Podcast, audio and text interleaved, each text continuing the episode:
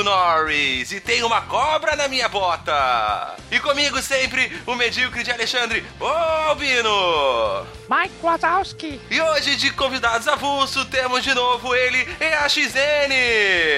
E eu queria saber falar baleias.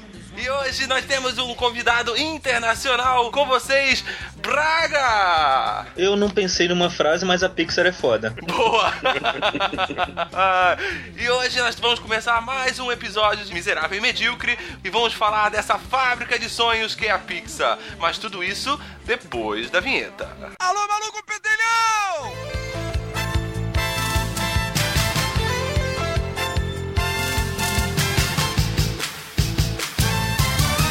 Miserable, me medíocre.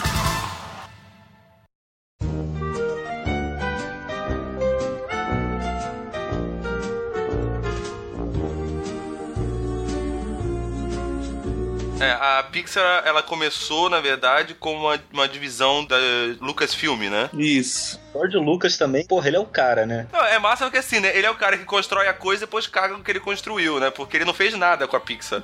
ele usou durante um tempo, a hora que deu pra ele, ah, me encheu o saco, ele largou mão naquela porra e falou, vou vender isso aí porque não tá. Não quero mais brincar com isso, não dá dinheiro, né? Mas, A- a- mas No fim das contas, acaba indo pra Disney. É, ele só, na verdade só foi pra Disney mesmo, oficialmente, só em 2004, né? Sim, sim. É, mas antes, desde 91 já fazendo trabalhos por fora pra Disney, mas só foi ser da Disney mesmo em 2004. Mas assim, a visão dele inicial de tomar o, o primeiro passo de contratar um monte de gente pra fazer isso e juntar um monte de engenheiro, de físico, várias áreas assim que não são comuns pra começar a criar isso daí já foi bem revolucionário. assim. Ah, sim, com certeza. É claro que foi, foi de uma certa forma uma coisa que ele precisava, porque ele não conseguia fazer pros filmes dele com, a, com o cinema tradicional, né? Então ele precisava disso pra poder evoluir nos filmes dele. Então daí ele investiu pra poder fazer os efeitos, né? Sim. De certa forma, ele foi interessado em reunir uma galera e vendo o que que dava, né, cara? Mas eu, eu só não sei se ele foi tão visionário assim, né? Acho que faltou um pouco de, de vontade de botar uma grana ali. É, na verdade, acho que não foi nem vontade de botar uma grana, porque ele até colocou uma puta grana ali, né, cara? Só que demorou muito pra dar retorno. Faltou, eu acho que realmente o que faltava pra Pixar foi o que aconteceu com ela, foi o Steve Jobs ter comprado ela, porque faltava exatamente a pessoa que ia fazer eles ganharem dinheiro com aquilo. Um negociante de primeira, né? Exatamente, precisava de um cara realmente visionário que soubesse ganhar dinheiro com a parada. Não, mesmo assim, mesmo assim, ainda levou um tempo pra ele ganhar uma grana. Sim, sim, sim. Pô, ele, ele tava botando, tava assim na corda bamba pra ser vendida. Ele tava quase des- desistindo também. Sim, ele comprou a Pixar em 85, né? Foi logo assim que ele saiu da, da Apple. Ele comprou a Pixar por 10 milhões, se eu não me engano. E só foi, só foi assinar o primeiro contrato pra fazer o primeiro filme da Disney, o Toy Story, em 91. É, até lá ele foi tomando um milhão de dólares por ano de prejuízo. Buzz Lightyear para Comando Estelar. Responda, Comando Estelar. Meu mestre fez essa coleira pra eu poder falar. Esquilo! Os peixes são amigos, não comida. John Lester, que era o diretor criativo da, da Pixar, né? Isso. Ele, ele entrou antes. Foi antes do Steve Jobs, né? Ele entrou, né? Ele entrou antes do Steve Jobs, é. É, que ele saiu da Disney, ele trabalhava na Disney, daí ele saiu, ele fez uma animação que eu nem sabia, eu vi no documentário da, da história da Disney, eu nem sabia disso, que ele produziu aquele, a Torradeirinha Valente. Cara, eu assisti esse desenho quando eu era criança, eu não fazia ideia que isso tinha alguma coisa a ver. Pô, não sabia dessa. Isso era do cara, ele fez esse projeto, a Disney parece que não curtiu o projeto e mandou o cara embora. Da- ele saiu fora da, da Disney e daí ele encontrou um amigo dele que trabalhava na, na. tava começando a ideia da Pixar, né? E chamou o cara pra ser o diretor criativo da. Porque eles precisavam. Beleza, eles sabiam fazer a arte gráfica, eles precisavam de alguém que soubesse dirigir a animação. Que alguém tivesse criatividade, né? Um animador, mas eles não tinham nenhum realmente desenhista, Não animador. tinha, assim. É, não tinha um desenhista, não tinha ninguém com imaginação, né, cara? Que era tudo um bando de programador e, e gente da parte ali do- da, da matemática, da parte de programação, né? É, pedir pra um, pra um programador fazer arte é triste. Tanto que tem até um deles que fala né, né, nesse documentário da, da história da, da Pixar, que ele diz, né, que ele sempre, sempre teve vontade de ser desenhista, sempre teve vontade de trabalhar com animação, mas ele sabia que ele não tinha talento pra fazer isso, né? Então ele foi pra parte de programação. Agora, uma coisa que chama bastante a minha atenção, né? Eu, como, como um designer já, um ilustrador de algum tempo de estrada aí. É uma coisa que me chama atenção nessa história da Pixar ali no documentário é como os executivos, né, cara, eles nunca estão preparados para absorver e apostar nessas novidades, nessa geração que vem com uma, com uma ideia nova, uma proposta nova, né, cara? Tipo, os caras demitiram a galera geral e foda-se. E aí depois, quando um Steve Jobs da vida coleciona aí vários títulos como visionário e o cara que lançou aí a, tanta coisa boa aí, né, na tecnologia, aí, aí todo mundo fica comprando livrinho pra É, mas- entender, sabe? Esse lance É, que é do... exatamente o cara que aposta no inusitado, o cara que aposta no novo. Então, porque eu É. digo assim, porque na, minha- na minha própria trajetória profissional eu já esbarrei várias vezes com isso e, já vi várias ideias legais aí dando com os burros na água por conta dessa galera aí que, que administra, que lidera e que. Que é a galera que põe o dinheiro, né, cara? Eles têm. é- Eles são os que mais falam que você tem que arriscar, que você tem que arriscar, mas na verdade eles não querem arriscar porra nenhuma, eles querem o certo, né? Eles querem ter certeza que eu vou investir tanto e vou receber tanto de volta. É que nem acho que o próprio John Lester fala, né, que ele diz que era muito complicado você chegar, apresentar um projeto de um filme 3D, e aí a Disney te pergunta, tá, mas isso aí vai fazer. vai me custar quanto? Aí o cara responde, ah, mesma coisa que um filme tradicional. Ele assim, o único motivo pra eu fazer um filme em 3 em computação gráfica é que vai ser ou mais rápido ou mais barato. Tipo, pô, como assim, cara? Olha o argumento que é usado, ou só vou fazer uma- um estilo de arte novo só se for pra ser mais barato ou mais rápido. O resultado dessa, dessa reunião aí, ele levantou e saiu fora. Que foi quando ele foi embora, né? da- da- Foi convidado. É, a história desse John Lester aí é bem legal, né, cara? Porque ele, pô, ele estudou ali com os com aqueles nove animadores pica grossa ali da Disney dos anos 30 e esses caras ali, eu, eu tenho, eu comprei também um livro do que fala sobre animação daquele senhor ali que dirigiu o Roger- uma cilada para Roger Rabbit. Robert Zemeckis. É o mesmo Então- cara do De Volta pro Futuro. É, eu, eu não sei se é ele agora, não me lembro. Eu sei que o cara que foi o diretor do, do, do Uma Cilada para Roger Rabbit, ele também teve aula com esses famosos nove, senho- nove senhores aí da, da Disney, né? E É, ele, nesse livro dele, ele ensina tudo que ele aprendeu da escola clássica de animação, os caras eram extremamente severos e eles tinham uma visão assim bastante que a gente vê no trabalho da Pixar assim, sabe,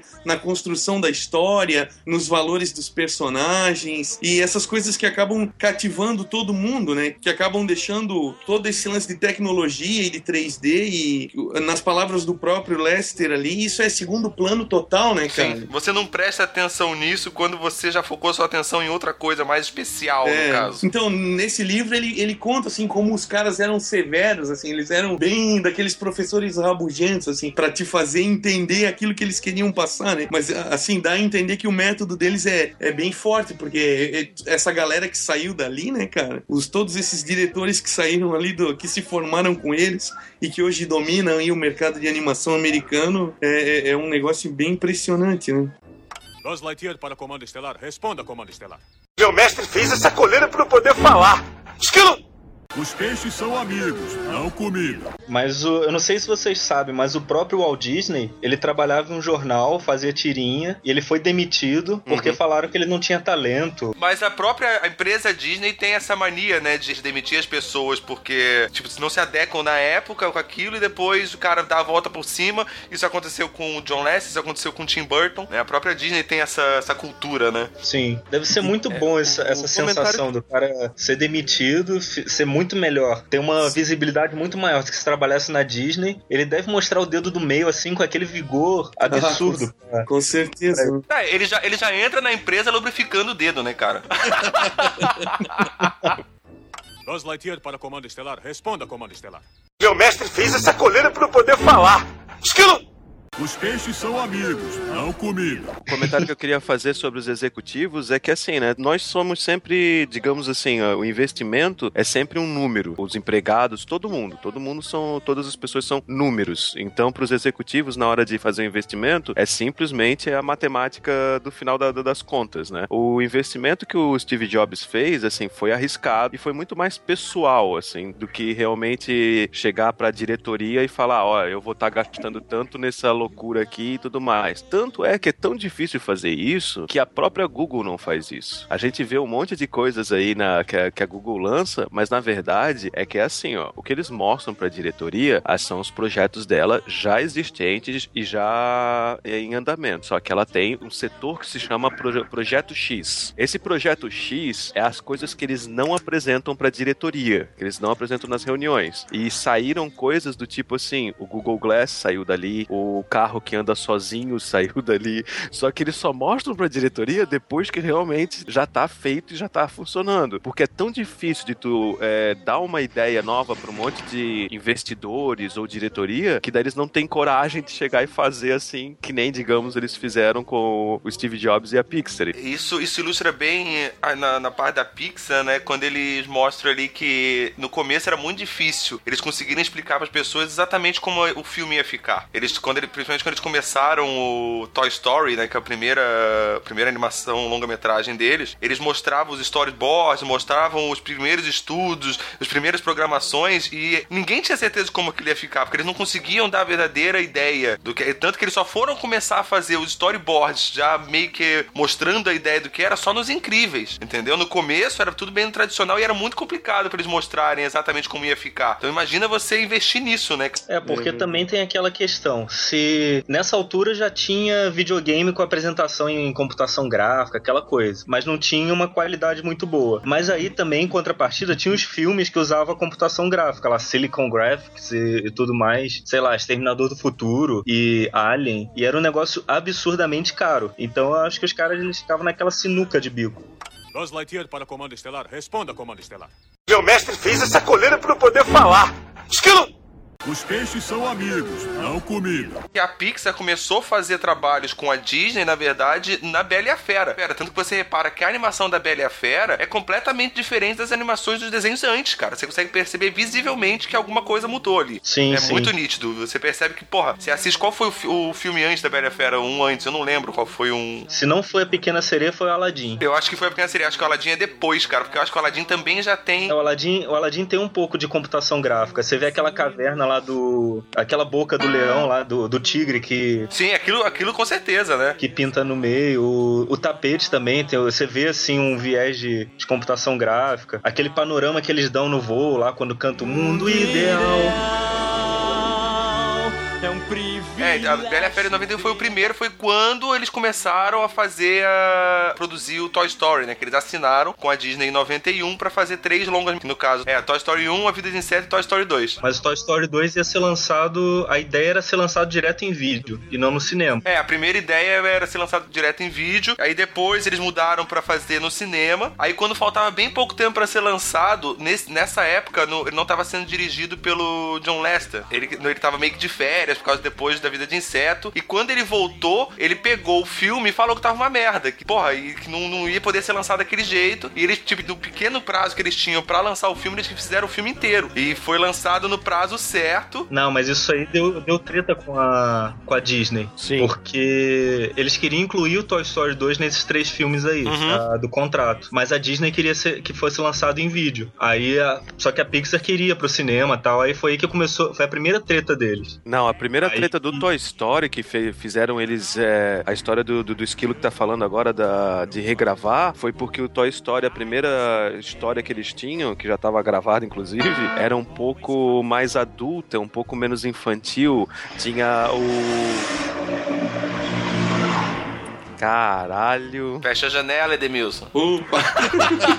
Caralho, foi alto pra caralho isso. Porra, mas vocês estão escutando mais que eu, porque eu, eu não, não tô prestando atenção nisso. Tá, mas na hora de que eu for editar, eu vou ter que prestar atenção nisso, seu filho da puta. Assim, ó, existe até é, vídeos ou, ou pelo menos é, desenhadinho, assim, o que que acontecia. O Woody era pau no cu com o Buzz, cara. Ele aprontava mesmo. Não, mas isso, não- isso, isso não é no Toy Story 2, isso é no Toy Story Isso é 1. no Toy Story 1, no É, primeiro no dois roteiro. eles são gente, já são camaradas já. É, isso é no, a o primeiro storyboard Então, que eles é do apresentaram um, pra eu tô Disney. falando ah, do tá, achei que, você, achei que eu tinha entendido que você tinha falado do 2, mas beleza, continua. Não, não, não. No, no Toy Story 1, ele era pau no cu. Sim, sim, sim. Continua então, prossiga. Não, era isso. O Tá Woody era pau é isso. O Woody- É, não, porque na verdade, isso aí, esse negócio dele ter feito esse filme mais adulto, você falou, era uma cobrança que eles tinham da própria.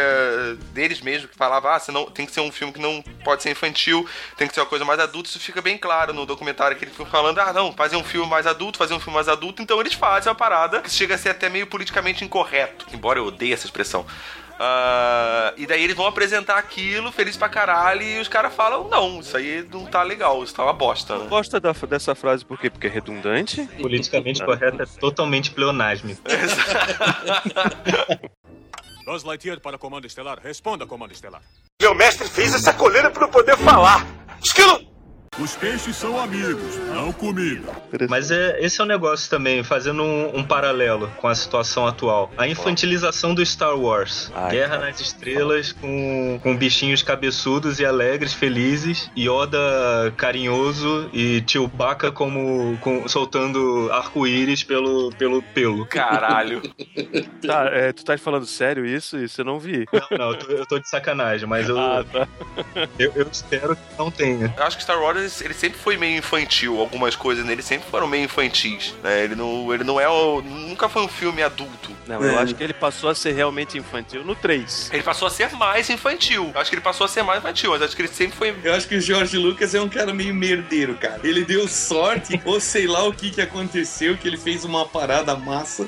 Mas ele, cara, eu acho que às vezes eu penso que ele não, não, não foi muito consciente no que ele fez. Ele meio que deu bastante sorte, porque a sequência do que ele fez com Star Wars foi ficando cada vez pior, né, cara? Não, a Star Wars é aquela. O que vale é aquela trilogia original. É, a, mas- a trilogia original, mas a gente vê que do primeiro, o último episódio da trilogia original já, já descamba meio pra uma pataquada, né, cara? A Quando- introdução dos Ewoks é muito frustrante. É muito frustrante, cara. Vira a sessão da tarde, né, cara? Essa é a definição. Pois Sim, mas é. eu, eu concordo que essa infantilização aí do Star Wars é, vai ser inevitável, vai ser muito pior do que a gente acha que vai que tá sendo agora, é, principalmente na, na parte do desenho, talvez não tanto na parte do filme, talvez não tanto, não quer, não quer dizer que não seja. Só que na parte do desenho eu tenho certeza que vai ficar cada vez pior, que nem aqueles do dos Vingadores. Vocês já viram o desenho novo dos Vingadores, que ele é mal desenhado pra caramba, que eles são tipo uns Tipo- bonecos... Tipo Um que- meninas superpoderosas. Um que passa Isso. agora, um que passa agora no, no Disney. Squad Heroes, né? isso. Que vai estrear um. Ah, tá, tá, tá. Cara, é nojento. É nojento. É uma das coisas mais nojentas que eu já vi, tá ligado?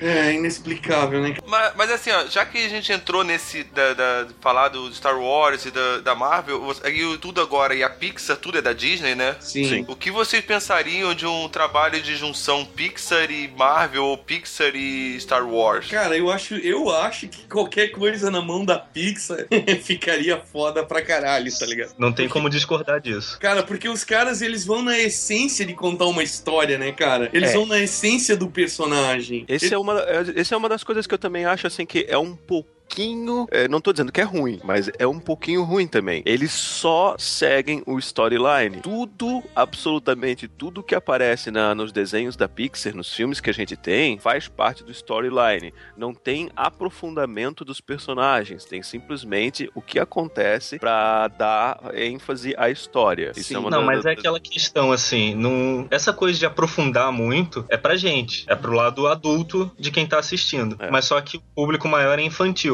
Vai É. aprofundar numa história de um, de um personagem, a criança vai. Ela, ela vai se cansar. É que nem eles falaram no, no Toy Story 2, cara. Eles estavam preocupados com aquela cena onde a, a, a- Como que é o nome da cowboyzinha? A, Ah, eu não lembro. Quando ela. é Aquela, a cena que ela. é, a cena que ela é abandonada, que tem que ficar dois minutos contando uma, contando uma musiquinha triste, não sei o que. Eles tinham preocupação de como é que as crianças vão ficar olhando isso durante dois minutos, cara. Se você ficar aprofundando demais pra criança, não dá certo, entendeu? Ah, pô, O- A gente ouviu música triste do Chaves durante anos e nem por isso a gente tem depressão nem nada.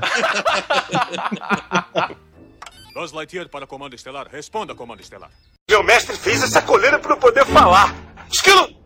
Os peixes são amigos, não comida. O que eu acho legal é que a gente teve um, um podcast aí que a gente tava falando de filmes e a gente falou do- dos filmes do Charlie Kaufman, né? O, e o, um professor dele, do Charlie Kaufman, lá, que é o, o roteirista do, do Brilho Eterno de uma Mente Sem Lembrança, do Quero Ser John Malkovich, o professor dele, ele se chama Robert McKee. E esse cara, ele foi professor de roteiro de quase todos os caras que escrevem roteiro da, da Pixar, tá? Então, ele até tem livro lançado no Brasil, eh, ensinando a, a escrever roteiro e tal. E ele, uma vez eu vi uma entrevista dele falando sobre isso, sobre os alunos dele, que são os roteiristas da Pixar, como eles seguem aquela estrutura de, de, de roteiro que ele ensinava, né? Que elabora e que define bem cada personagem, quem é o herói, quem é o, o anti-herói, quem é o. Então, é, eu, eu acho legal na Pixar isso, as coisas estão bem definidas, assim, os arquétipos, tu consegue te identificar com cada um e, e através disso que eles conseguem passar as emoções. Concordo, eu só acho que a fórmula tá sendo repetida em todos os filmes. Eles não mudam essa fórmula, essa mesma fórmula de roteiro. Sempre tem, digamos assim, é, dois personagens amiguinhos, sempre tem aquela perseguição no final que é fantástica, meu Deus do céu, a última perseguição antes de acabar o filme, tá ligado? E sempre tem aqueles múltiplos clímax. Aham. Por exemplo, ah, achou o Sim. Nemo, beleza, achou o Nemo, teve a perseguição, eles estão indo embora. Poderia acabar ali, mas não, ele pega uma rede e uma rede de pesca vai e pega o Nemo, e daí, meu Deus do céu, meu Deus do céu, daí ele vai lá e ele faz todos os peixes nadar pra baixo e conseguem arrebentar a rede, beleza. Ah, Pô, mas você tá, tá de repente, spoiler. Spoiler! Isso é spoiler, Albino, porra. de repente tá lá o, o, o Nemo tá lá caído no fundo e quase morto. E daí tu, "Ah, meu Deus, de novo, meu coração. Ah! Mas o que mais você quer do filme, cara? O filme, a função dele é essa, ligado? é te emocionar e. Eu não tô dizendo Não, que só- tá errado. Eu amo a Pixar, eu adoro. É porque eles seguem-. Eu só tô dizendo que eles seguem esse mesmo coisa Eles- em todos os, os filmes. Só É, isso. eles, eles seguem a estrutura, é o caminho do herói, chama-se isso na literatura. Sim, sim. Mas é diferente do caminho que a Disney, com as animações tradicionais, segue. Eu não lembro de alguém, algum familiar morrendo em algum desenho da Pixar, tirando a mãe do Nemo. Porra, isso é spoiler também.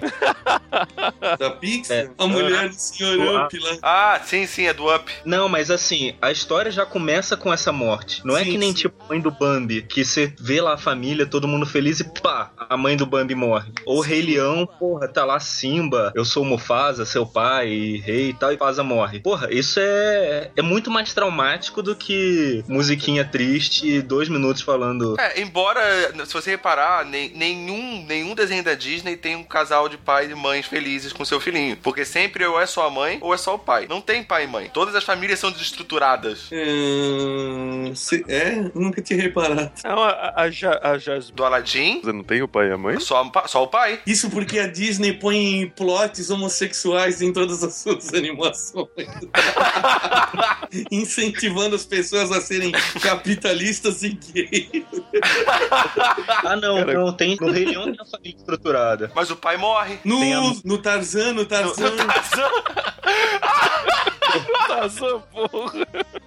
O cara é adotado por macaco, porra. Mas eles estão lá até o final. É verdade. Não, eu acho que o pai morre também, que o pai luta com o tigre e morre também. Ah, mas morre, morre.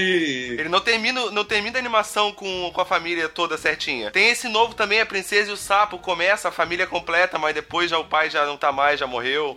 Ai, ai, ai. Bom, isso a gente tá falando só da Disney. Mas se for pro lado da Pixar, os incríveis são a família feliz. Os incríveis, sim. Eles têm a treta de família, lá, como sempre tem. Porém, é uma família estruturada. Papai, mamãe, três filhinhos, como sempre. Eles não têm cachorro, né? Não, não tem cachorro. Poderia Vamos colocar o Bolt como. Mas o Bolt, é da, Bolt não é da Pixar, né? Bolt é da DreamWorks, né? Sim. Pô, deixa ah, faz um crossover. Crossover tá na moda.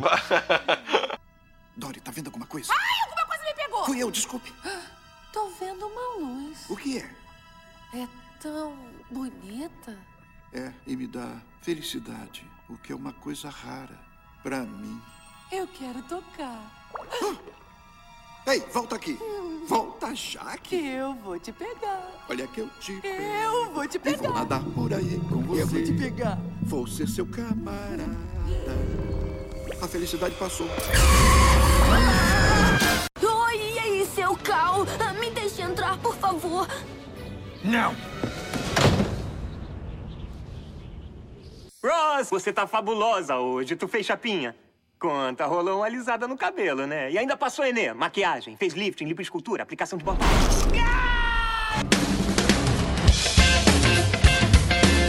Mas eu acho um comentário aí, mesmo que eu seja odiado. Eu odeio o filme Carros. Cara, eu também não curto, cara. Eu também tô nessa. Não é um assunto que me pega, não é um assunto. É, assim, eu já assisti, me diverti quando assisti, mas fui assistir o 2 já não gostei tanto. Eu nem, Nem assisti. assisti o Não, mas 2. foi- Eu foi também não, cara. O primeiro, eu chorei, velho. Confesso pra você. No Eu- final do. eh, Sei lá, eu, peguei aquela, aquela identificação com os personagens, aquela coisa toda, naquele finalzão lá na corrida, quando ele não ganha. Porra, a gente. Espero que todo mundo tenha assistido todos os desenhos que a gente tá falando aqui, né? A gente tá Uhum. falando com spoiler. Ah, não, pelo amor de Deus, merda. spoiler de, de, de animação Não, de- de- que não isso, existe, é. né? Cara, spoiler de, de filme de 10 anos atrás. Não, não. Fez o primeiro... Mas aquela, aquela coisa dele fazer aquele esquema de parar, voltar tal, ajudar o que tá lá fudido, aquilo tudo, eu parei, porra, isso é do caralho. E meu olho encheu de lágrimas, assim. Isso, porra, quando, quando foi que lançou Carros? Isso há. Carros é de 2006. 2006? É. Caraca. E, pô, eu tava no cinema, cara, e meu olho encheu de lágrimas, assim. Eu, porra, cara, que sensacional. Só que não sei se as crianças tiveram a lição. Eu acho que isso é uma das magias dos filmes deles também. Cada idade tira a sua a parte que lhe é devida, assim. Cada um se impressiona com, sei lá, alguma coisa que a idade que, que a pessoa tem é capaz de, de enxergar, né? É- é- Eu, eu acho assim, ó, que o meu asco por carros é mais assim, por causa que é, é uma coisa muito mais comercial do que os outros filmes da Pixar. Uhum. Ele começa intenso, aí ele cai o ritmo, Uhum. aí até recobrar esse ritmo, chegar no final e ter o, lá Sim. o épico, a parte épica do final, ele vai murrinhando, vai tipo empurrando com a barriga. Isso eu senti. Mas eu É. gosto da mesma forma. Não, eu, eu não acho ele ruim, assim, ele só de todos eles é o que eu menos gosto. Mas eu também, assim, eu curti na época e tal, mas não é deles aquele que eu, que eu revejo, sabe? O- é, esse filme em especial, ele, ele tem a história legal que, que o John Lester, ele vai pegar umas férias, que ele tava exausto, que ele não ficava muito com a família, e a família já tava, tava rolando um estresse familiar, porque o cara nunca tava em casa, e eles resolvem fazer uma viagem, né? E nessa viagem é que ele tem a ideia do roteiro do, do Carros. Eu não sei se eles falam isso no. Eu acho que o Carros não é mencionado no documentário, né? É, é sim. Eles, falam, eles iam falar exatamente no documentário dessa história mesmo. É, porque eu não cheguei nessa parte ali. eu me lembro de, na época do lançamento do filme, ter lido uma entrevista com ele na Veja e ele tá falando isso. E eu acho isso bacana, assim. Sim, é, é sério, Carros é, não, não é um filme que eu curti também, não, cara. Não é um filme que eu revejo, como vocês falaram. Carros 2, a mesma coisa. E outro, assim, que eu não tenho muito muita ligação é o Ratatouille. São desenhos deles, assim, que pra mim são desenhos legais, mas eu não revejo. Não é a mesma ligação, por exemplo, que eu tenho com Toy Story, cara. Por exemplo, Toy Story 1, eu fugi de casa pra ir assistir no cinema. Ai, tu acha bonito isso. Isso era, ah, todo mundo era molecão aqui. E, porra, quando eu assisti Uhum. Toy Story 3, cara, eu não consigo, eu não consigo assistir Toy Story 3 sem chorar. Ah, que gay. Não consigo, cara. Chega no final, eu, eu choro. Eu me acabo de chorar naquela porra daquele filme todas as vezes, cara. É foda, é foda. A gente E tá aí- ficando velho, tá, tá porque eu não chorava com um desenho, não chorava com filme, porra nenhuma. Mas agora eu vejo. Velho, eu assisti o clipe de Free Willy, Michael Jackson cantando uh, uh, aquela porra lá. E, e a baleia pulando, e o molequinho, o molequinho beijando a baleia, aquela porra. O caralho, velho, eu vou chorar, que merda é essa? Uma coisa que aconteceu comigo esse ano, cara, foi que depois que eu fui pra Disney, qualquer desenho da Disney que eu assisto, eu choro pra caralho também. Isso tá me deixando mal já comigo mesmo. No começo tava bonitinho, agora eu já tô de saco cheio dessa porra. Tá, tá passando o desenho e começa a chorar essa merda, tá ligado? É uma porra, parece- assim, é escroto demais. Isso aí é uma máquina mortífera! Primeiro vocês ficaram, depois vocês ficaram, e aí vocês ficaram. Do que você está falando?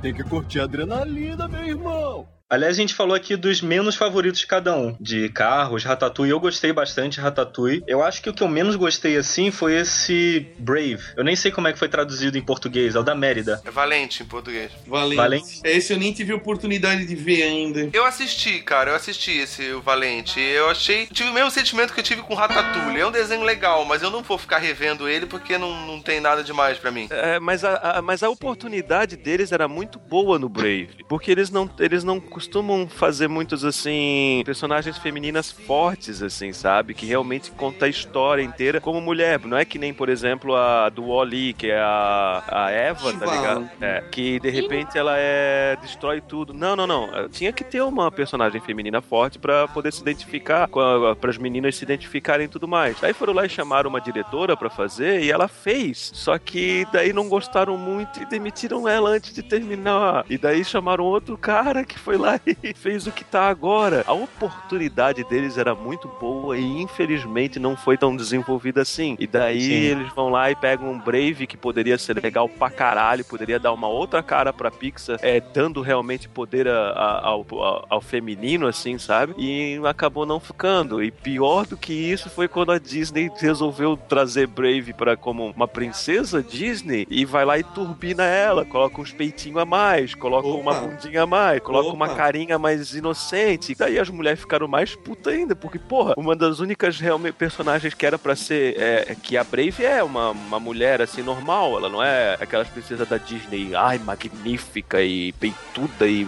e aquela cintura de Barbie. E daí, de repente, a Disney vai lá e pega e transforma ela nisso, daí fica foda, assim, né? Sacanagem, eu nem lá- vi. A- aliás, ela continuou. O nome dela continua sendo Mérida aí no Brasil mesmo? Boa pergunta. O nome da menina? Pode ser, eu não, não sei, cara. Porque eu assisti, eu assisti aqui, então foi em polonês. Então beleza, chama ela aqui de Mérida, porque não tem problema nenhum. Mas foi legendado, pelo menos, ou foi em polonês, polonês? Em inglês com legenda em polonês. Ah, tá, fica mais tranquilo. Mas mesmo assim, o nome, da, o nome do filme aqui é Mérida Valente. Não é só Brave nem Valente. Já bota o nome dela no. É, mas eu acho que o nome dela é Mérida, sim, cara. Se eu não me engano, é isso sim. É, se não é merda. Isso aí é uma máquina mortífera! Primeiro vocês ficaram. Depois vocês ficaram. E aí vocês ficaram. Do que você está falando? Tem que curtir a adrenalina, meu irmão. Um filme deles, assim, também que não. Não sei, passou pra mim um pouco despercebido, né? Foi aquele Vida de Inseto. Na época, eu saiu, tinha saído um outro filme de inseto ao mesmo tempo ali. Formiguinhas. É, Formig- e Formiguinha Z no, no Brasil, né? isso, e, e- e a Pixar não tinha essa moral toda na época. Tinha o Toy Story. Era só o Toy Story. É, e daí o, e o Vida de Inseto saiu junto com esse da, outro daí da, da- das formigas aí, e a coisa passou meio batida, assim. Então eu assisti muito tempo depois, daí já era um pouco visualmente ultrapassado. Eu assisti na época mesmo, eu vi os dois, tanto Formiguinhas quanto Formiguinha Z, eu não sei como é que, como é que era chamado, não lembro agora. Em inglês era Né? Uhum. Mas, mas aí não sei se ficou Formiguinhas ou Formiguinha Z, sei lá. Eu Uhum. sempre pronunciei formiguinhas. Que eu acho que a intenção era fazer formiguinhas e a galera falava formiguinha Z por. É, tipo Dragon Ball Z, era pra ser Dragon Ball Z. Não, né, cara? Formiguinha Saiyajin. É que nem gorilas, que é com Z no final, ninguém fala gorila Z. O Formiguinhas é da DreamWorks, né? Então Sim, teve marketing, teve. O pessoal pensa, porra, DreamWorks, Spielberg, o negócio é bom, vou assistir. Que foi aí que foi aí que começou a grande disputa, né, da Pixar e DreamWorks, né, cara? A competição das duas começou aí, começou no, no Formiguinhas e no Vida de Inseto, porque antes disso só tinha Toy Story. Seus altos e baixos. Por exemplo, a DreamWorks tem o Shrek, que é animal, todos eles, eu gosto pra caramba. O Bolt eu também gostei, mas Sim. um que eu já achei assim mais ou menos é o Espanta Tubarões, por exemplo. Ui, Ah, esse eu não achei legal. É, a exceção da tarde. nada legal. É. Apesar de eu gostar do Chris Rock, não achei nada legal esse negócio. Isso aí é uma máquina mortífera! Primeiro vocês ficaram. Depois vocês ficaram. E aí vocês ficaram. Do que você está falando? Tem que curtir a adrenalina, meu irmão. É, eu, assim, ó, eu, eu me lembro, assim, é que assim, Toy Story passou, mas eu, naquela época, eu tava com meu pensamento em outras coisas, e animação não era uma delas, e, assim, eu assisti, me lembro de ter achado legal tal, mas não, não foi aquela, nossa, que demais. Aí, depois, na época da, da, da Vida de Inseto, ele já saiu meio que junto com esse das formiguinhas, e também passou batido. O Toy Story 2, eu já, já prestei mais atenção, porque era uma continuação tal, daí aí já tinha um background, aí tu já começa, ué, aqueles caras que fizeram tal desenho. Mas assim, que eu comecei a prestar atenção na Pixar e falar, porra, caralho, foi o, o, o Monstros S.A., que daí eu já tinha um filho, e aí eu tinha um DVD em casa, aí tipo, as coisas vão se somando, saca? E aí com uma criança em casa, aí e ele era bem pequeno, tinha, sei lá, um ano, dois anos, é, aí já, já tem uma outra, tu vê, tu começa a ver as coisas com outros olhos, né? Monstros Eu- S.A. pra mim é, é o meu preferido da Pixar. Sim. É genial. eu Monstros posso- S.A. é genial. eu posso dizer que esse foi o primeiro desenho que eu vi da Pixar, entendeu? Apesar de já ter assistido antes, mas eles não tinham nenhuma carga pra mim. Era como se eu visse qualquer outro desenho. Esse foi o primeiro desenho assim que eu, porra, esses caras são foda.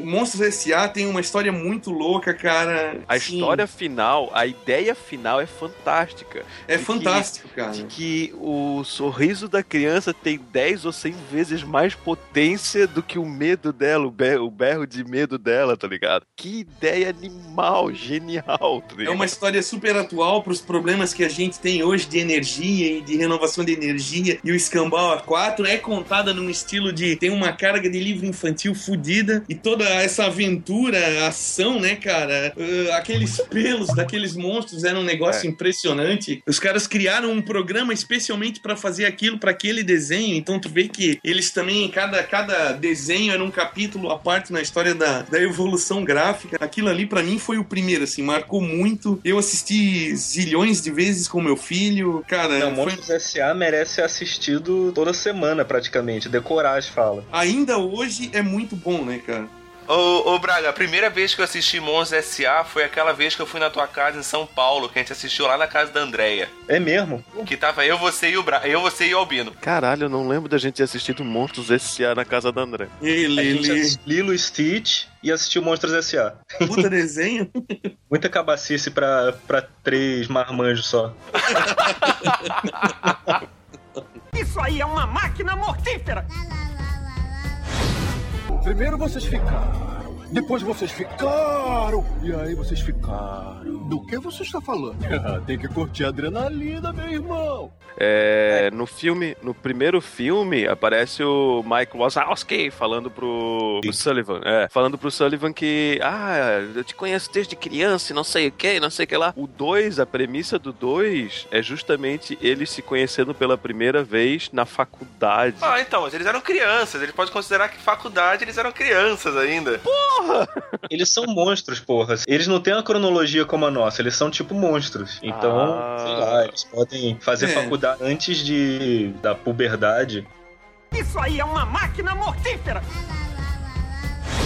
Vocês estavam falando que, que o, o Valente ali deu uma escorregada ali e tal, né? Eu, eu, eu fico pensando se, se essa agora, essa nova postura deles de, de fazer continuações, né? Será que já não é um indício de que, de repente, eles podem estar cansando essa fórmula Pixar de fazer filmes, hein? Como o Albino tava falando. Eu não acho que eles estão nessa de só fazer continuação, porque eles estão fazendo continuação desde o terceiro filme, né? O terceiro filme deles já foi uma continuação. Eles só fizeram Toy Story 1, fizeram um filme já fizeram a continuação. Então eles têm essa de querer manter as histórias entre as pessoas, manter os personagens, sabe? O que vai mostrar ou não e vai provar é, eles saírem dessa fórmula que eles usam em todos os filmes, provavelmente vai ser aquele filme que vai sair o Inside Out, que é mais ou menos a premissa é assim, ó. Ah, desde fundo do oceano até o topo de uma montanha e blá blá blá blá blá blá blá blá. Daí depois tu descobre que o filme Inside Out vai ser baseado de dentro da mente de uma menina. Hum, E esse Putz, vai ser o novo filme da Pixar. mas Então- é pra quando isso? 2015. Então, eles têm nas mãos dele o poder de quebrar essa é, jeito de fazer Pixar, que sempre tem a mesma fórmula, e ainda dar o poder feminino de volta que ele não conseguiu com a Valente, entendeu? Uhum. Então eu tô muito, muito afim de ver com muitas. É, isso, muito esperançoso. E, cara, se não for isso que eu tô achando, eu vou ficar muito decepcionado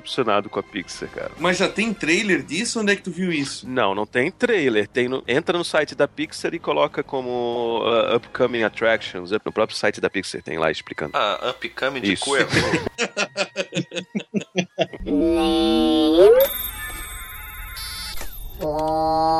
Wally. Wally. Wally. Iva. E a Iva. Iva. Iva.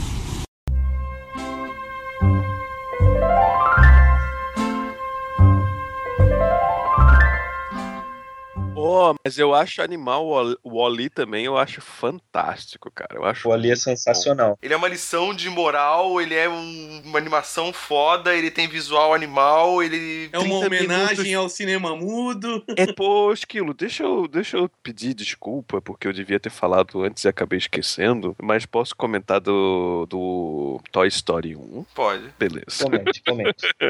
Então, o Toy Story 1 foi lançado em novembro de 95 e ele foi premiado e é conhecido hoje como o primeiro longa-metragem de animação por computador. Chupa essa, Brasil.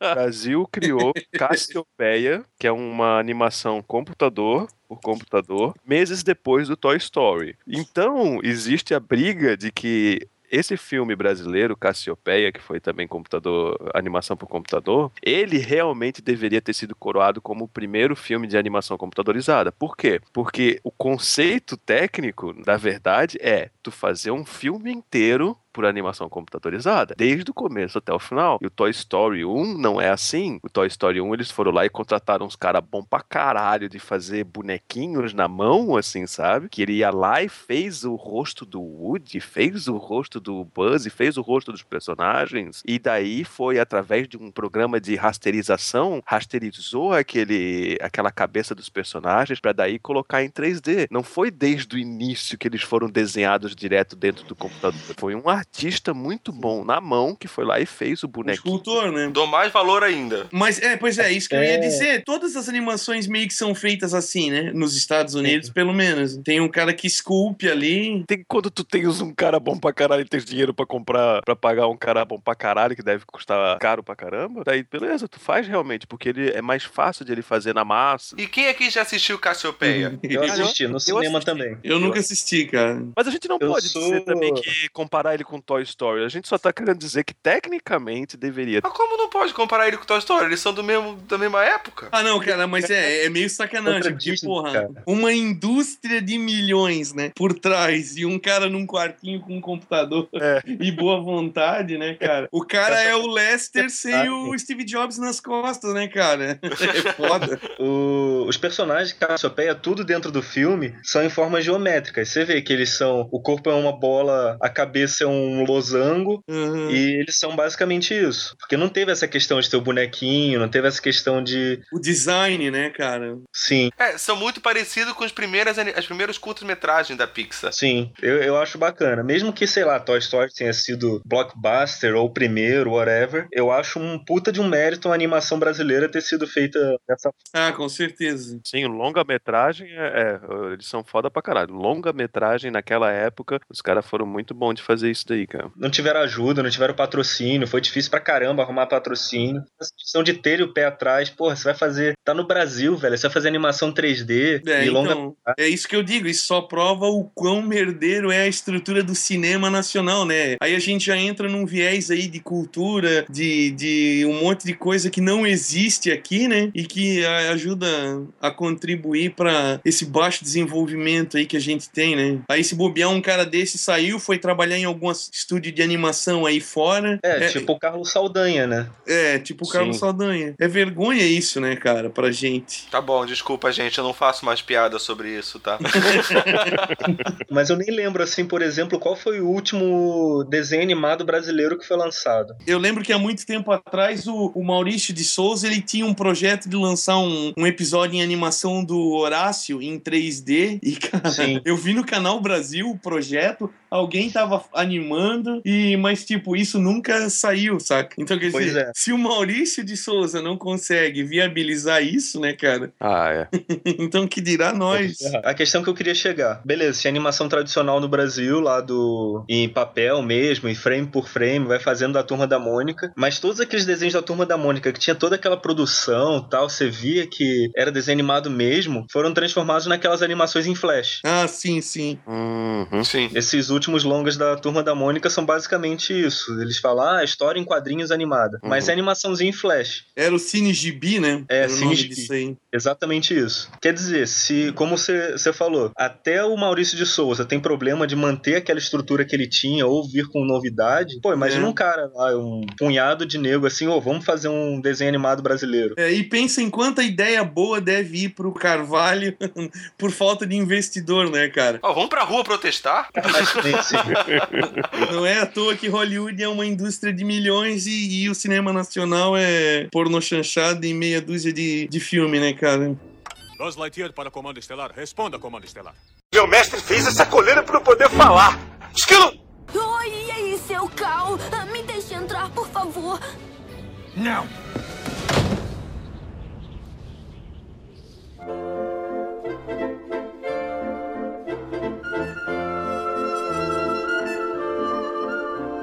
Up, Altas Aventuras, acho que é isso, né, em português. Uhum, sim. É o meu segundo desenho favorito, assim, da, da, da Pixar. Os primeiros cinco minutos mostram uma história de amor muito mais completa e fantástica do que os três livros do... daquele do vampiro lá. O prepúcio. o prepúcio. Isso, o Prepúsculo, que nem diz o Bruce. Crepúsculo é uma palavra muito escrota, né? Eu, eu tenho, eu tenho uma lista de palavras escrotas, assim, da minha vida. Crepúsculo é uma delas. 50 tons de cinza é outra, né? Meu mestre fez essa coleira para eu poder falar. Esquilo! Oi, e aí, seu Cal? Me deixe entrar, por favor. Não. Posso comentar então agora uma coisa triste? Hum. Então, então tá, então vai começar o momento triste do podcast. Hum. É, eu já tava afim de assistir Up, e daí eu ouvia uma notícia que eu fiquei bem emocionado na época, que é uma menina que tinha foi dia- diagnosticada com câncer Hum. lá nos Estados Unidos. Ela foi assistir aquele do DreamWorks, Monstros vs Aliens, e acabou assistindo o trailer do Up e achou fantástico, assim. E ela queria, queria assistir. Daí foi piorando a condição dela. Teve um momento em que foi lançado, porque foi lançado mais ou menos um mês depois do, do Monstros vs Alienígenas. É, um pouquinho mais, talvez, um mês, dois meses. E ela poderia ter ido no cinema, só que ela precisava de uma cadeira de roda emprestada e não conseguiu. E de repente ela piorou mais ainda e não conseguia nem de cadeira de roda, ela não conseguia sair de casa. Daí a mãe dela, desesperada para tentar fazer ela assistir o desenho da Pixar, o Up, ela ligou pra tudo, pra Deus e o mundo e acabava ligando pra Pixar mesmo, onde ela tinha um telefone automático, uma automático, Secretária isso, em que falava assim, ó, é, diga o nome e o sobrenome de uma pessoa pra ser direcionado, ou então o telefone caía, entendeu? Então ela foi lá e chutou vários nomes e sobrenomes até que conseguiu acertar um cara. Steve Jobs. Não. ela, ela foi lá e contou a história pro cara e o cara foi lá e realmente conseguiu passar, né, transmitir. O filme mal tinha saído no cinema, eu acho que não tinha saído do cinema ainda e o pessoal da Pixar correu pra conseguir fazer um DVD. O rapaz foi voou até a casa da menina, só que a menina já tava tão mal que ela não conseguia abrir o olho. Então a mãe dela contava cada cena e tudo mais. É, no final do filme, ela perguntou assim se ela gostou e tudo mais. E daí a menina foi lá e falou assim que ela só balançou a cabeça, que tava muito feliz. E o rapaz foi embora. O rapaz pegou o DVD e foi embora. No final daquela noite, a menina faleceu mesmo. Porque ela, antes de ver o filme, ela tinha falado assim, ela já estava muito madura para a idade dela, porque ela estava enfrentando a morte iminente. Então ela era uma menina muito madura para a idade dela. Então uma das coisas que ela falou para a mãe dela antes, eu tô pronta para morrer, só que eu queria, eu quero esperar por esse filme, para ver esse filme.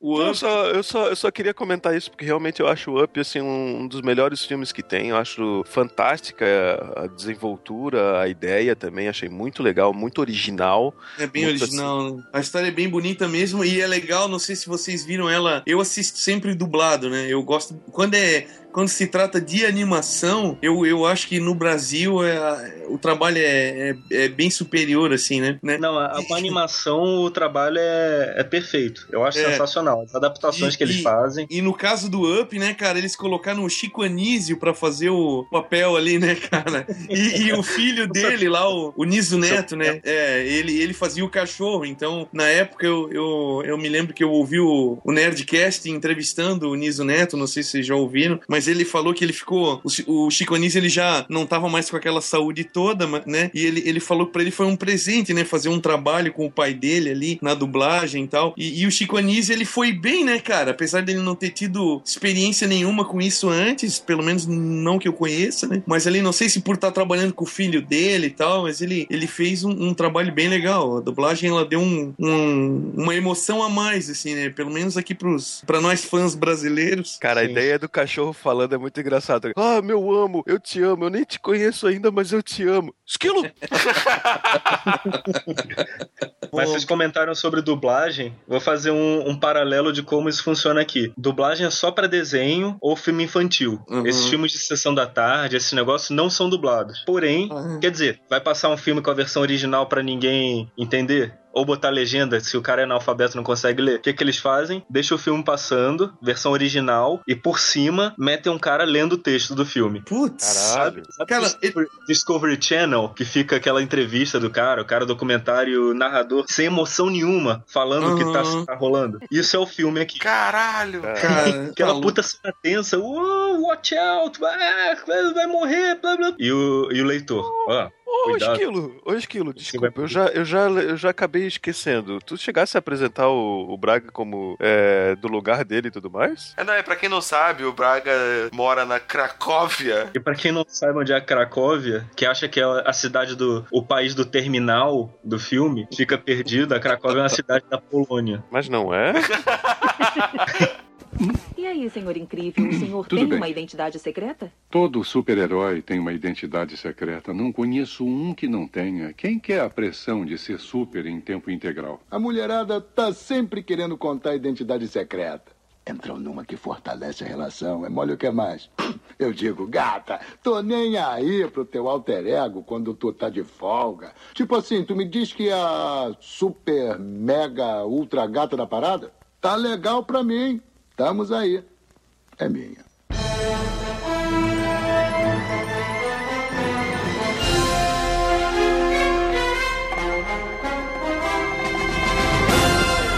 Então vamos falar de um desenho que eu acho que eu, que foi o que eu mais gostei. Por motivos óbvios, né? Que foi Os Incríveis, né, cara? É, Os Incríveis é foda, cara. Os Incríveis.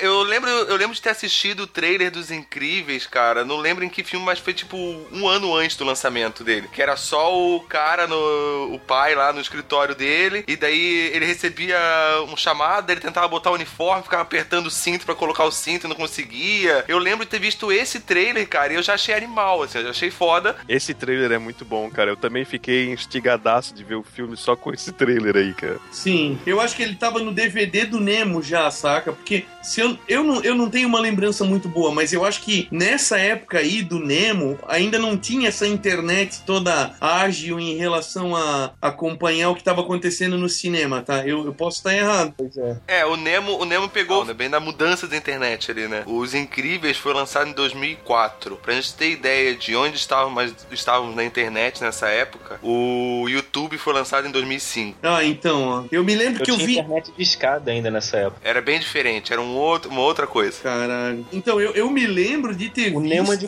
quando? 2003, né? O Nemo é 2003. Eu me lembro de ter visto no DVD do Nemo o trailerzinho. Esse, esse trailer, esse teaserzinho aí que a gente tá falando aí, dele vestindo a roupa e a roupa ficando Uhum. apertada na barriga e tal, né? Na época que saiu Os Incríveis, né, cara? Eles estavam filmando o Quarteto Fantástico 1. Eles já estavam com o filme pronto, cara. E daí eles levaram pra, pra refazer o- os efeitos especiais, né? Eles estavam já com o filme quase pronto e lançaram Os Incríveis no cinema e os caras, ah, não, não, não. nossos efeitos especiais aqui carecem de um pouco mais de estrutura, senão a, gente, é, senão a gente vai passar vergonha. E ainda assim, aquele filme é uma merda, né, cara? Imagina, imagina o que, que era no original, né? Mas o legal, assim, é uma coisa que a gente também dá pra ver aqui com o universo Marvel e DC, mas principalmente com o Marvel, porque daí o Marvel ele é, abre mais a cabeça com relação a poderes bizarros, assim, sabe? Uhum. A gente já dá pra ver, assim, que não tem como inovar muito, assim. Tu vai lá e pega a fórmula de, ah, o poder tal, vamos dar o poder tal pra esse, tal pra esse, tal pra aquele, tal pra aquele, Isso, e isso. acabou. E não tem nada muito diferente daquilo, Sim. assim, sabe? Tudo que É a gente já verdade. conhece, assim, sabe? É, Os Incríveis é legal porque ele é dirigido pelo Brad Bird, né, cara? O cara, eu, ele entrou no meu, no meu radar quando ele lançou o, o Gigante de Ferro lá, o Gigante de Aço. Muito Não me lembro. bom. Sim, sim. Esse filme é muito foda, cara. Ele ainda é, É dublado pelo Brad.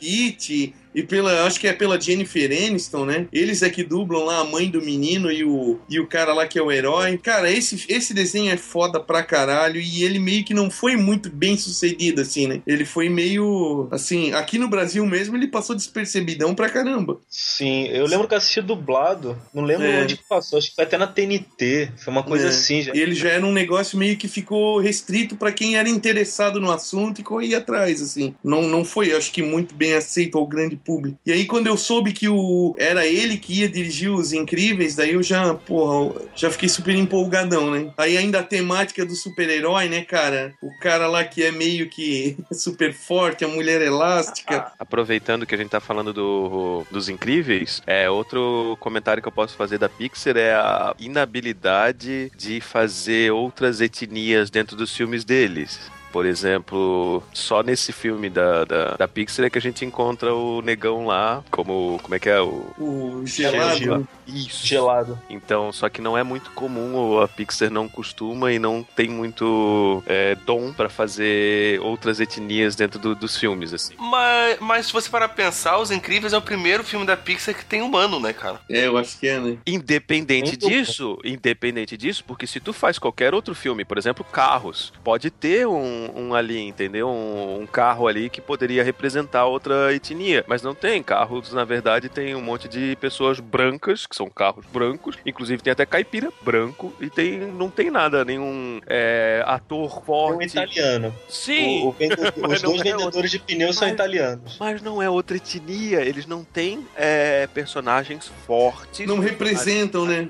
Isso, eles não têm nenhum personagem pra representar outra etnia. Até, no, ca- até o Carros lá, o, aquele carro preto lá, que é o, o Paul Newman lá, tu até poderia dizer, ah, ele é preto, mas ele não se, confor, não se comporta como um, um personagem negro. Não, tu não é. imagina ele é, assim. É o Paul Newman, não é o Chris É o- Rock, por É exemplo, do verdade.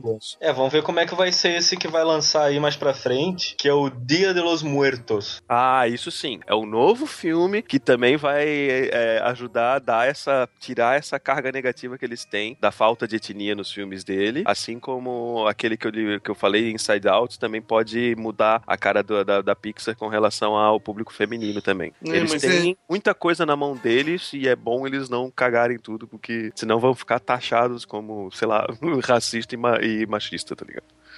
Sim, sim. Eu não sei se isso é problema só da Pixar, cara, porque eu me lembro que quando eu comecei a trabalhar com, como ilustrador aí lá nos anos 2000 e alguma coisa, assim, eu- fazia ilustração para livro infantil, e aí eu me lembro que uma vez eu peguei uma coleção lá que era de, de trânsito, né? Então tinha guardinha com criança atravessando a rua. Aí eu sei que um dia a mulher que era minha editora lá, ela pegou as pranchetas e olhou e falou: Pô, mas aqui nesse teu cenário não tem nenhuma menina, e não tem nenhum japonês, e não tem nenhum preto, e não e aí, cara, isso, isso não passava na minha cabeça, saca? Cara, é, mas é que é assim, ó. é, se a gente for Depois- fazer, se a gente for pensar, por exemplo, na DreamWorks, só o fato daqueles panta-tubarões que a gente não gosta muito, ele já tem bastante etnia. Gente for- É. Ah, o burro do Shrek, cara. Então, exatamente. O Lilo e Stitch também. O Lilo e Stitch é, é- é um exemplo até melhor ainda que eu, que, eu- que eu queria falar, que tem tudo junto. Tem uma personagem mulher, a, mi- a irmã dela cuida dela, as duas personagens personagens são fortes pra caramba, são personagens principais e são mulheres fortes fazendo as coisas sozinhas. E é outra etnia, que é a havaiana, entendeu? Com toda a cultura deles por trás disso. Então, querendo ou não, é, quando a gente vê, a gente vai traçar o maior inimigo deles, que é a DreamWorks, caga na cabeça do- da Pixar com relação à etnia e a,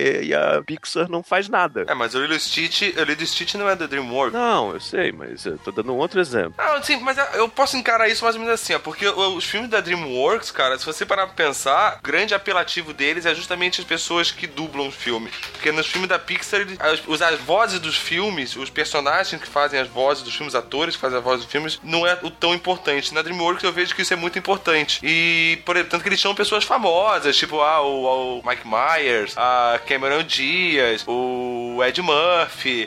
tipo, ele- eles chamam a galera e acabam fazendo esse personagem com a característica de quem vai dublar. No caso, que nem o burro do Shrek, entendeu? Então acaba pegando essa carga de que a gente interpreta como a etnia da pessoa. Mas o burro não é um, o burro não é um negão, entendeu? Não, mas não precisa ser um negão, mas tem que representar aquela comunidade, entendeu? E a, a DreamWorks consegue, a Disney também consegue e a Pixar não consegue, até agora não conseguiu.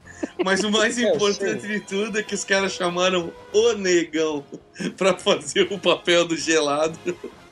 Que é o Samuel L. fucking motherfucker Jackson. Não tem como o personagem não ser maneiro, né? cara? Então, fizeram, fizeram bem pra caralho quando fizeram. É, mas ainda não é um dos principais, ainda não é, sabe? Ainda não tem aquele destaque. Fizeram, É, fizeram. uma mas fizeram, mas fizeram meio que obrigatório, assim, sabe? Porque depois de tanta gente falando mal, eu acho que eles conseguiram fazer o obrigatório. O que eles têm que fazer agora é meio que se focar, fazer um desenho, aproveitar um desenho que ele já tem ideia e de repente se focar.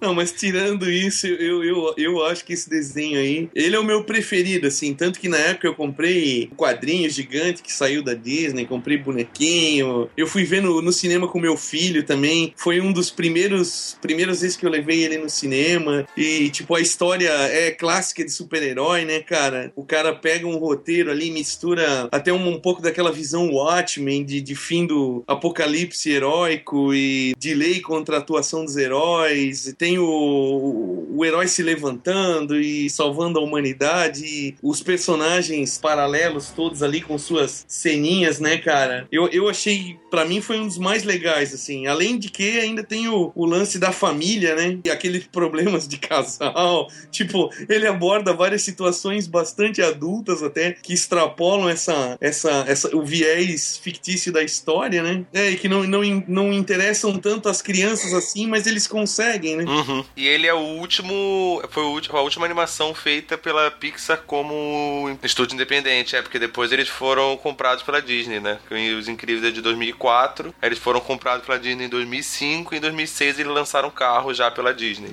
Ou seja, a Disney já chegou fazendo uma cagadinha. Meu mestre fez essa coleira pra eu poder falar. Esquilo! Primeiro vocês ficaram, depois vocês ficaram, e aí vocês ficaram. Do que você está falando? Tem que curtir a adrenalina, meu irmão. O Carros 2 é antes do Ratatouille? Não, o Carros 2 é de Não, 2011, depois. Ratatouille é 2007. Ah, tá. Ah, tá. É, eu não achei o Ratatouille ruim, não. Eu achei a história Eu legal, é. Mas ela já é um pouco mais adolescente, digamos assim, né? É, tem uma galera que gosta pra caralho, que é apaixonadaça por esse desenho. Eu não acho aquilo tudo, não. Não acho um desenho ruim. Longe disso, muito longe de ser um desenho ruim, afinal é é uma animação da Pixar, mas não é. não me pegou. Ó, esse é, é o Ratatouille a gente pode também comentar, é mais um, um diretor que eles demitiram por ele ser, por ele fugir um pouco da história. O primeiro diretor do Ratatouille, ele meio que pirava na quando o rapaz, que eu não lembro qual é o nome, ele começava a sentir os cheiros, ele pirava muito desenhando assim a- na cabeça dele o como que o rapaz sentia os cheiros e tudo mais, e, e só que ele pirou demais a ponto da Pixar falar assim, tá, tá te fugindo da história. E o cara, tá, mas essa é a minha visão, eu quero realmente pirar um pouco, mas mostrar o interior da cabeça do rapaz. Daí foram lá e demitiram ele, chamaram outro cara, acho que seguia mais o storyline. Ai, cara, é, eu, eu, eu até vou dizer que eu gostei mais de Ratatouille do que de Carros. É, se tiver que escolher um dos dois, eu também. Eu não, não colocaria ele como. Eu colocaria ele na- no meio da lista, digamos assim. Ah, Mas eu, eu falei rapaz, mas é, na verdade era o rato. É, o rato que pirava no, no Ah, o rato? Ah, o rapaz é tanso. É, ele é. No faz nada, né? O rato que cheira, fica lá entorpecido e, e, e manda ver na, na receita. Mas eu gostei bastante de Ratatouille, cara. Não tá no top, não tá no meu top top 5, assim, vamos dizer, porque é difícil ter um top 3, mas não é ruim. Meu top eu posso dizer que é o que é o Monstros, como já falei, é o meu preferido. O Toy Story 3, eu acho, o Nemo, que é mais Os Incríveis e o Up. O meu eu acho que é Monstros, o Wally, o Up. Pelo, pelo menos top 3, né? O resto eu acho que pra mim é, é muito bom, mas eu não sei é, quantificar. Ah, pra mim é Os Incríveis em primeiro. Depois eu fico um pouco na dúvida entre Monstros S.A. e, e o Wally. É, eu, eu diria que esses três, talvez. E em quarto, Up. Daí eu, eu não sei, hein? O esquilo fica com Toy Story, Toy Story, Toy Story. É, o meu é Toy Story 3, Toy Story 2, Toy Story 1. Depois, cara, eu acho que eu fico com os incríveis e na- eu fico na dúvida entre o Wally e Up. Mas Monstros também é muito bom, não sei, não dá pra fazer. Eu só consigo fazer o top 3 porque são os três Toy Story. Não consigo definir os outros. O Oli, cara, pensando bem assim, talvez ele seja o segundo que eu gosto mais. É porque assim, ele é muito poético, né, cara? Ele vem com uma puta mensagem, né, cara, numa época que tá se falando aí de, de toda essa merda de consumismo, de, de fim de mundo e de como a coisa tá indo pro cacete. E, e porra, é um filme mudo, né, cara? Tem toda aquela aventura. O personagem é um robozinho que é o. O que, que pode ser uma coisa mais é, gelada e sem emoção do que um robô, né, cara? E, e, e ele é o contraponto disso daí. É, é um personagem absolutamente carismático e emocionante, né? É, Só o olho dele já passa emoção. É. Isso é do caralhíssimo. cara, Legal. é muito foda. O legal, assim, que na época, bem nessa época do lançamento do Wally, é, eu ainda não tinha visto, daí o meu cunhado viu e ele tinha acabado de voltar da Disney. E ele assistiu lá o Wally. Quando ele voltou, ele falou assim pra mim: Cara, tu tens que ir no cinema assistir o Wally, é bom pra caralho. Daí eu falei: Ó, beleza, vou ir. Mas presta atenção na nave dos humanos. E eu não sabia direito o que ele tava falando. Ele falou assim: Ó, cara, a Disney é igualzinha. As pessoas andando com lambretinhas, as pessoas enormes de 300 quilos andando com lambretinhas e aqueles copos gigantes assim, sabe? Tu vai ver, cara, é igualzinho a Disney, cara. Que ainda assim o filme termina com uma mensagem positiva, né, cara? E ele consegue amarrar um final, tipo, vamos levantar e, e construir tudo de novo, É, né? fica uma mensagem positiva, né? Não é aquele filme apocalíptico. Eu achei tão lindo esse filme, principalmente aquela hora que ela, ela desliga, porque só fica mandando a- o sinal lá pra nave mãe lá, e ele fica cuidando dela, cara. Chove, ele vai lá e coloca um guarda-chuvinha, daí cai um puta trovão, ele vai lá e pega outro guarda-chuvinha. Ah, o filme é bonito, cara. O filme é bonito. É legal que assim, a gente É vai falando aqui e vai dando um flashback da emoção que tu sente quando tu vê a coisa, assim, né? É legal pra caramba. Sim, sim. Meu mestre fez essa coleira para eu poder falar. Esquilo! Primeiro vocês ficaram, depois vocês ficaram, e aí vocês ficaram. Do que você está falando? Tem que curtir a adrenalina, meu irmão.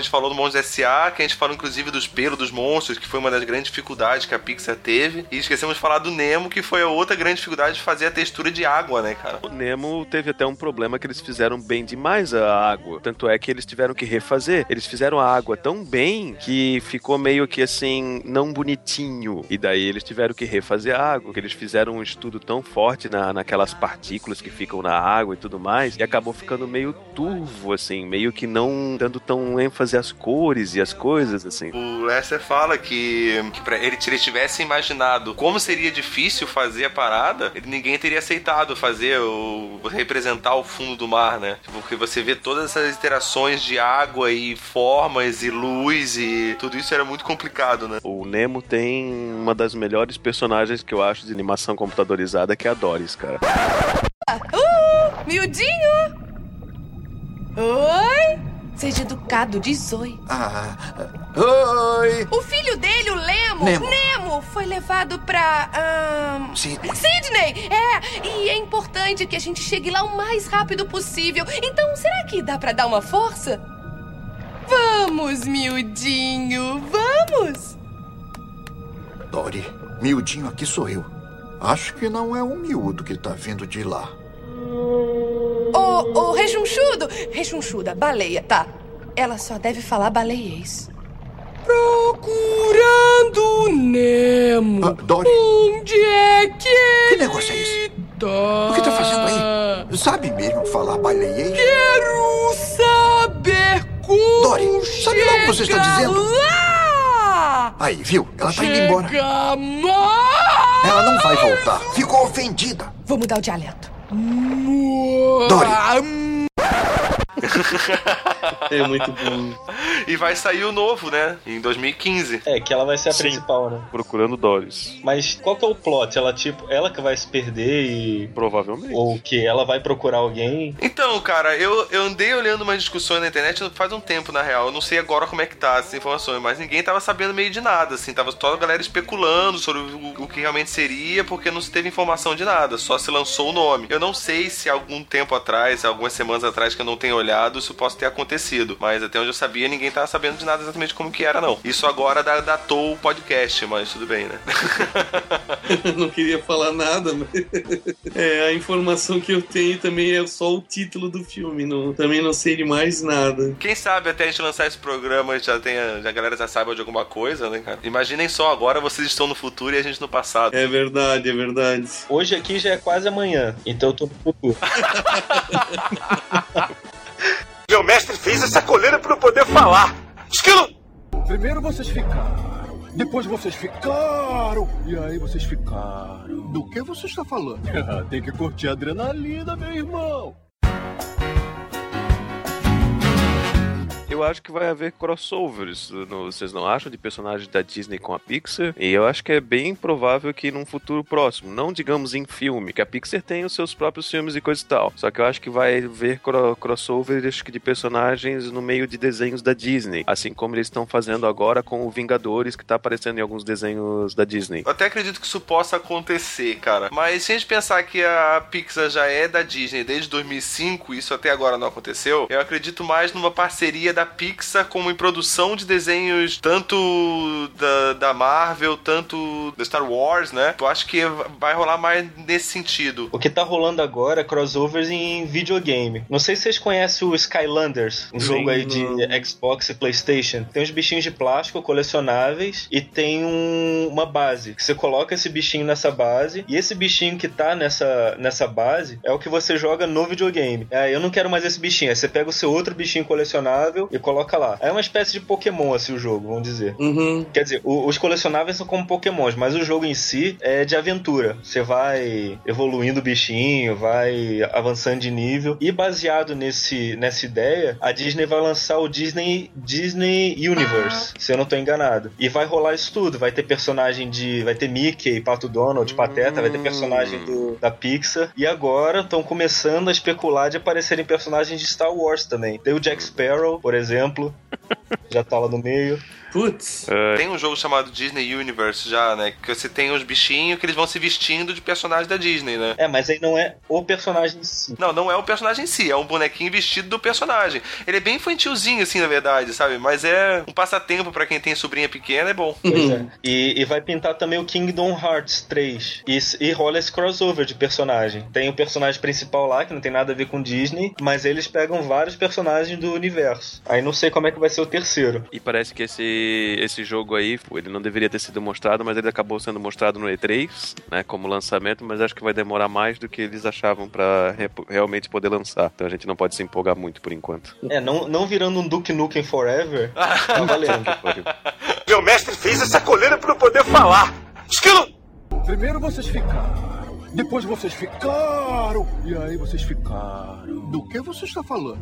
Tem que curtir a adrenalina, meu irmão. Vamos falar das nossas expectativas com os filmes futuros. Pior é que eu já falei. É, se você já, já se atravessou. Mas não, mas aí a gente pode falar de cada um deles, sabe? Tem o que lançou agora, né? Que é o Monster Universe. Tem em 2014 The Good Dinosaur. Aí tem Dia de los Muertos e Find Dory. E o outro falou o Inside Out, né? É, é o, o do dinossauros ali, eu acho que vai ser mais do mesmo. Vai ser bom, porque é Pixar, óbvio, Uhum. mas eu acho que vai ser mais do mesmo. Dia do Los Muertos e Inside Out eu já tô mais empolgado, porque eu acho que vai mudar um pouco os paradigmas. O do dinossauro não faço ideia do que vai ser, mas acredito que vai ser bom também. Dia de los Muertos é um tema que me interessa para caralho. E o Find Dory esperamos que seja um Nemo 2 à altura, né? Como fizeram Toy Story 2 e foi bom pra caralho, tomara que o Nemo 2 seja bom pra caralho também. É, geralmente as continuações são meio cagadas. Geralmente. É isso que eu ia dizer, continuações me dão medo. Eu tô vendo aqui que eles têm um chamado Planes também. Pô, que legal. Eu já não gosto de carros, agora vai ter planes, vai tomar no cu. Daqui a pouco vai ter um novo filme da Pixar. Helicóptero. Aí vai ter mais um novo filme da Pixar. Lanchas. Vai tomar no meio do cu, porra. Aí o Planes é anteriormente previsto para sair direto em DVD, derivado de Carros 2 e realizado sem a participação dos- do- da Pixar, será lançado nos cinemas brasileiros em 13 de setembro de 2013. Ah, mas não é pela Pixar daí. Ah, é, é, é verdade. Vamos se ater a pauta, por favor? Tá, então, esse, esse aí do, da mente da, da, da aí, da, O Inside Out. esse aí tem um, tem um esboço aqui que parece ser bem legal. O Dia de los Muertos também, parece uma coisa meio multi-a-lucha. Não, mas calma aí, calma aí. É. Dia, do, Dia de los Muertos vai ser tipo Mucha Lucha? Não, é porque tem só um framezinho aqui com um desenho. Um desenho 2D, saca? Tipo, que deve ser daqueles desenhos que eles usam de referência pra construir, né? Aí tem umas caveiras aqui com aquelas decorações meio mexicanas, umas velas. Cara, eu uma- até acredito, eu até acredito que essa animação seja 2D, pra poder seguir esse estilo da, dessa arte mexicana. Daí, assim, tá me lembrando pra caramba. E, assim, o Multialucha. É bem aquele estilão vetor de flash, assim mesmo, sabe? É, bem mas se estilão for, flash. É, mas se for tipo Mucha Luta de luta mesmo, eu vou odiar, cara. Agora se for uma coisa diferente disso daí, eu vou gostar. Eu digo Multialucha no sentido de que lembra. De ser mexicano. É, mexicano, é, não necessariamente qualquer outra coisa. Não necessariamente luta livre. É. Porque é a referência que a gente tem de México também. né? É isso e Chaves.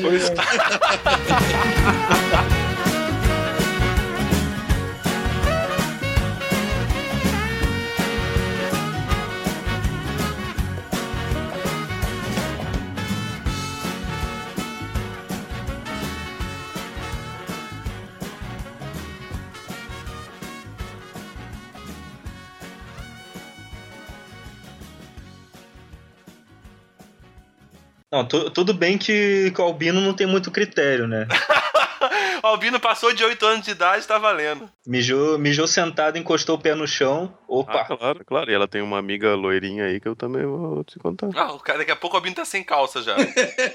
Epa! Como assim daqui a pouco?